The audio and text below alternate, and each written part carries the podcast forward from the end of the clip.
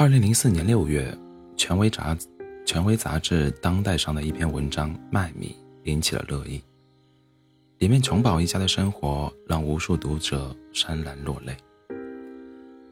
当当，但当大家想要找到作者信息的时候，却惊呆了。作者张培祥竟然是一位年仅二十四岁的北大才北大才女，而且几个月前就已经离世了。一时间，无数网友和读者都十分悲伤，纷纷感慨天妒英才。也有人忍不住探寻张培祥身上究竟发生了什么故事。麦米这篇文章的原型是不是他呢？二零零三年五月的一天，空气有些燥热，正在图书馆学习的张培祥觉得脑袋晕乎乎的，他怀疑是自己看书时间太久，也没有放在心上。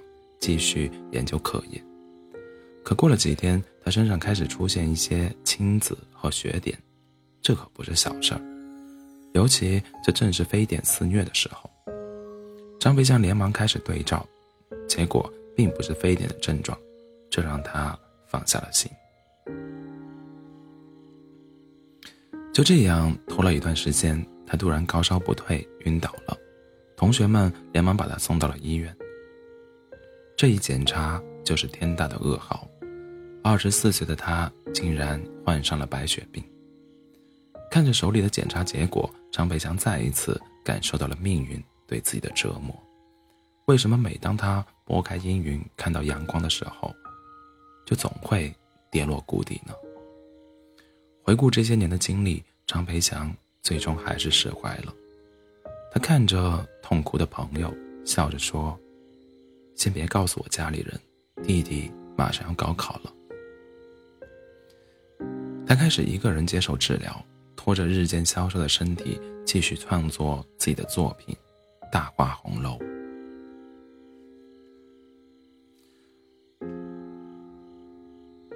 没过多久，医院的医护人员和病人都知道了，有位身患白血病的北大学生依然在坚持创作。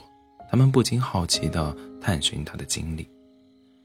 让大家吃惊的是，这位年仅二十四岁、二十四岁的姑娘，居然是个不折不扣的大才女。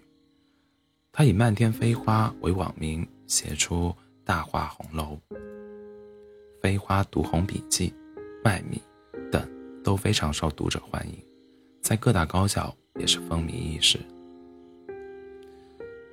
这让所有人更加为他感到惋惜，但再多的关心也阻挡不了病魔的侵袭。张培祥的病情越来越严重，也瞒不住家里人了。当他的父母和弟弟赶到医院时，看到的是已经虚弱到了极点的张培祥。他们扑在病床边失声痛哭，不明白为什么上天对自己一家要如此残忍。女儿明明经历了无数折磨、无数磨难，才走到今天。病重的张培祥没有支撑太久，他和家人度过了最后的一段时光，就满足的闭上了眼睛。二零零三年八月二十七日，这位打动无数人的北大才女去世了，离别来得太仓促。他只在网上留下了淡淡的两个字，和朋友们告别。花谢。曾经名动校园的飞漫天飞花就这样香消玉殒。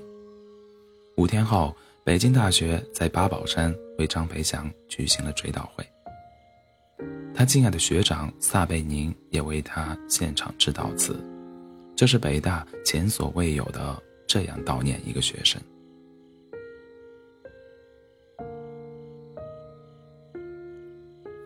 不久后，他的短篇纪实小说《卖米》更是荣获北京大学首届原创文学大赛的一等奖，还被权威文学杂志《当代》发表，在社会上引起了广泛的好评。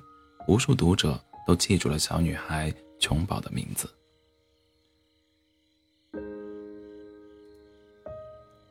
这篇短短几千字的文章到底有什么魅力？北大难道只是？难道？就只是因为张培祥的才气，就如此看重他吗？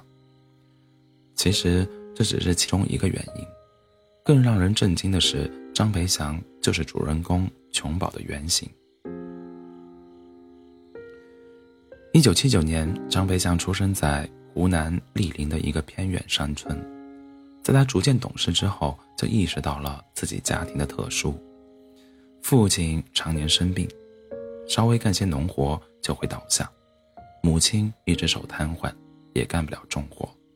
年幼的弟弟也嗷嗷待哺，仅仅靠着卖米维持生计。家里除了种地，没也没别的收入，不卖米。拿什么钱供我和弟弟上学？我想着这些，心里一阵阵难过起来。正如卖米中所写，张培祥要面对的就是这样穷苦的条件。他早早就扛起了家庭的责任，每天完成作业就马上开始做家务，照顾弟弟。田地里也经常能看到一个小小的身影在插秧放水。每当看到懂事的女儿张元贤夫妻，都十分心疼，夜里偷偷哭着埋怨彼此没用。可眼泪并不能，并不能给生活带来任何变化。随着两人的身体越来越差，家里的生活更加艰难。这天，十岁的张培祥从学校回家，刚放下书包，他就手手脚麻利的开始收拾起了屋子。还笑着说：“爹，我这次考试又是第一名，老师说我以后肯定能考上最好的大学。”听到这话，一边看着他的父亲更不敢开口了。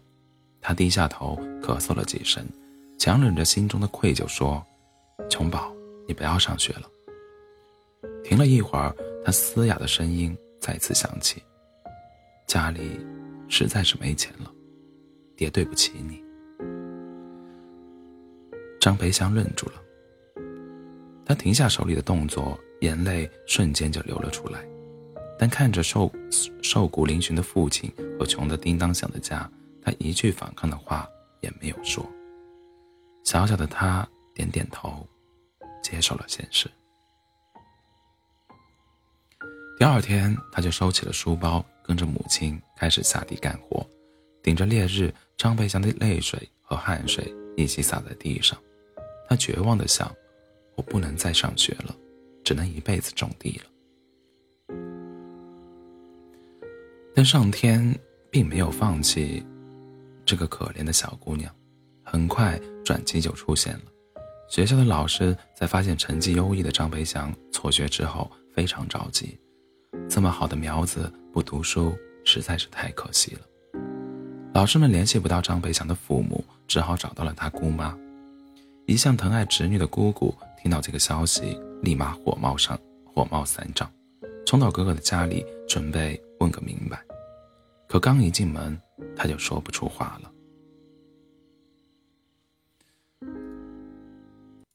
一段时间不见，哥哥的身体就看着更差了，这个家里更是破旧简陋极了，这哪里还用问呢？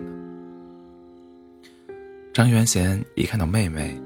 就猜到了来意，他愧疚地说：“是我没本事，琼宝是被这个家拖累了。”听到这话，姑姑眼泪就下来了。哪个父母不希望孩子有个光明的未来呢？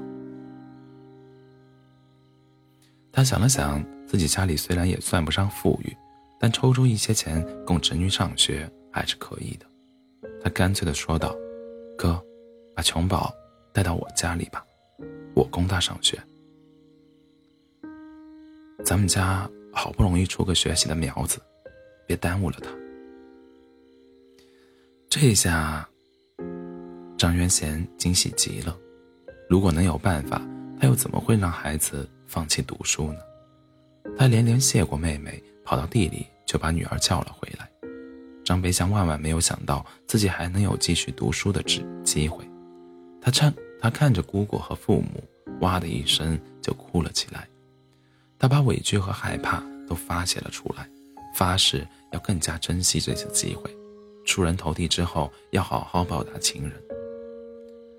就这样，张培祥来到了姑姑家里，在附近的小学继续读书。他也没有让大家失望，刻苦努力的他迅速成了学校的尖子生，在之后的升学考试中，更是以第一名的成绩考入了当地的重点中学一中。但这个好消息却让一家人都陷入了沉默。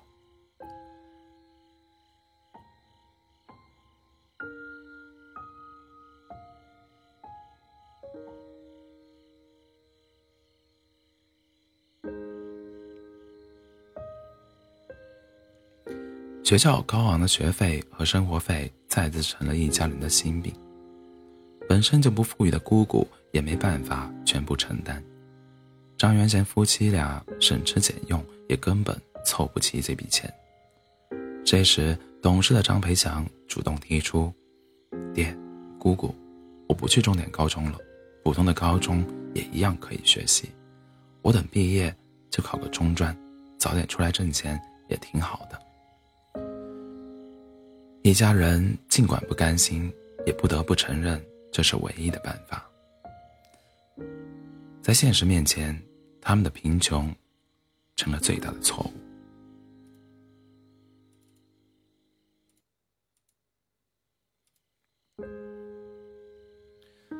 但好在他们的亲情是温暖的。在莅临四中教书的堂叔得知。裴翔考上了一中，却没法去上，直呼太可惜了。他找到家里，提出让侄女到四中学习，自己也能照顾好她。这样一来，张培祥进入了师资很不错的四中。爱惜人才的校长得知他的情况，主动提出可以承担他的高中学费，让他安心学习，考上重点高中。这些数不尽的恩情，张培祥都记在了心里，也更加珍惜来之不易的机会。通过三年的努力，他顺利考上了高中。可命运似乎不再眷顾他，在高二这一年，父亲的病情加重，做了手术，母亲竟然患上了乳腺癌，连正常的生活也没办法继续维持了。张培祥看着陷入病痛的父母，经常在夜里偷偷的哭。他考虑了许久，觉得自己再也没办法继续上学了。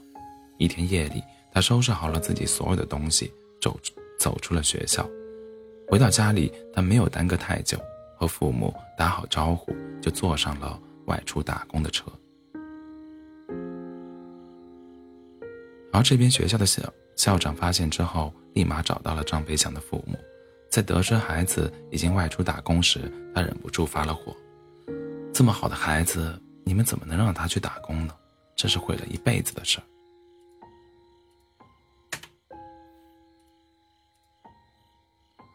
张培祥的父母也很无奈，他们根本拦不住女儿。看到校长这么看重自己家的孩子，更是后悔不已，连忙想办法联系女儿。在电话里，校长苦口婆心地劝着张培祥：“孩子，眼前是困难，但你因为这放弃了大好前程，只靠打工，家里怎么能真的好起来呢？”张培祥的眼泪忍不住滴了下来，他心里清楚自己的选择是不对的，可看着辛苦的父母，他没有办法置之不理。这时，校长果断地说：“你马上回来。”学费不用你担心，家里的事大家一起想办法，否则你爸妈也要一辈子后悔。听到这里，张培强终于点头了。他回到家里，在校长等人的帮助下重返校园，父母也得到了邻居和亲人的帮助，现在只等度过高考这个关键时刻了。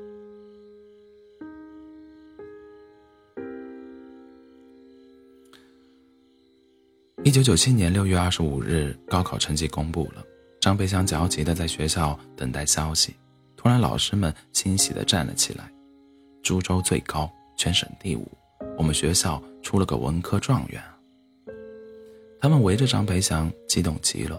这个成绩出乎所有人的意料，也在所有人的期盼期盼之中。就这样，张培祥考入了北京大学法学系，成为了一流学府的大学生。他终于拼杀出了一条光明大道。一九九七年八月，张培香坐上了前往北京的列车，他紧紧捏着小小的书背包，里面是所有亲人凑出来的一千元。夏日的空气是闷热的，阳光是火辣辣的，他只觉得看到了无限的光明。走进北大的校园，张培祥仿佛身在梦中。这就是梦寐以求的顶级学府。他激动过后，很快冷静下来，提醒自己按照计划，抓紧时间适应校园生活。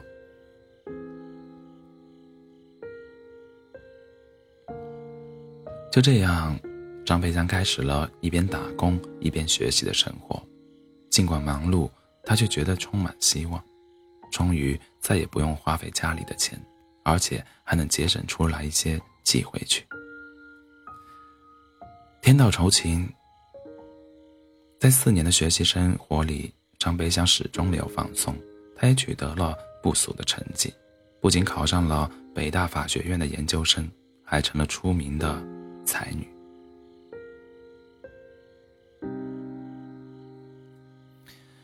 原来在学校，原来在学习打工之余，热爱写作的他，开始在网站上写起了故事，文笔清新，文风朴实真挚的他。自成一派，创作出的《大话红楼》等文集迅速风靡起来。其中，张培祥以自己童年经历写出的《卖米》更是打动了许多人，还引起了关于农村米价的管控讨论。他也靠着写作有了不菲的收入，这一下张培祥开心坏了。他连忙给家人寄钱，帮父母看病，还给家里。添置了家电，曾经一贫如洗的家庭渐渐有了起色，一家人的脸上也都有了笑容。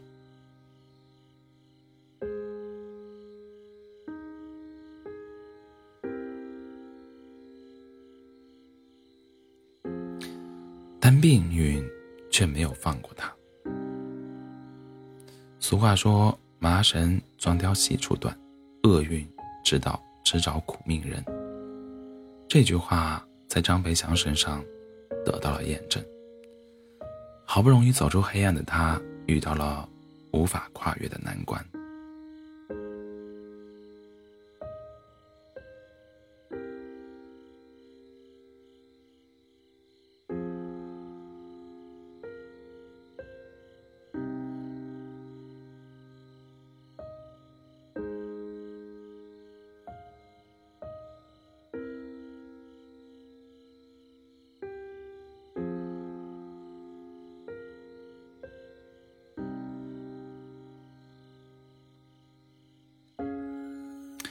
吃尽了苦头的琼宝，在文章里甜甜的睡去；历经磨难的张培祥，在现实中却再也不会醒来，真是让人叹息不已。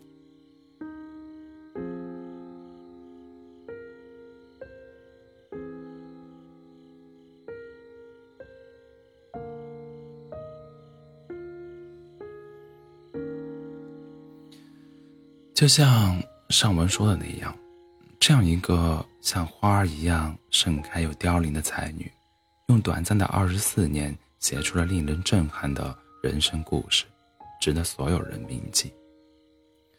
二零二二年六月十三日，撒贝宁在开讲啦节目上说出了一段话：“你的未来取决于当下的选择，如果你只会等待，那将会是一片空白。”只有当你不断学习、努力充实自己，未来才会随之改变。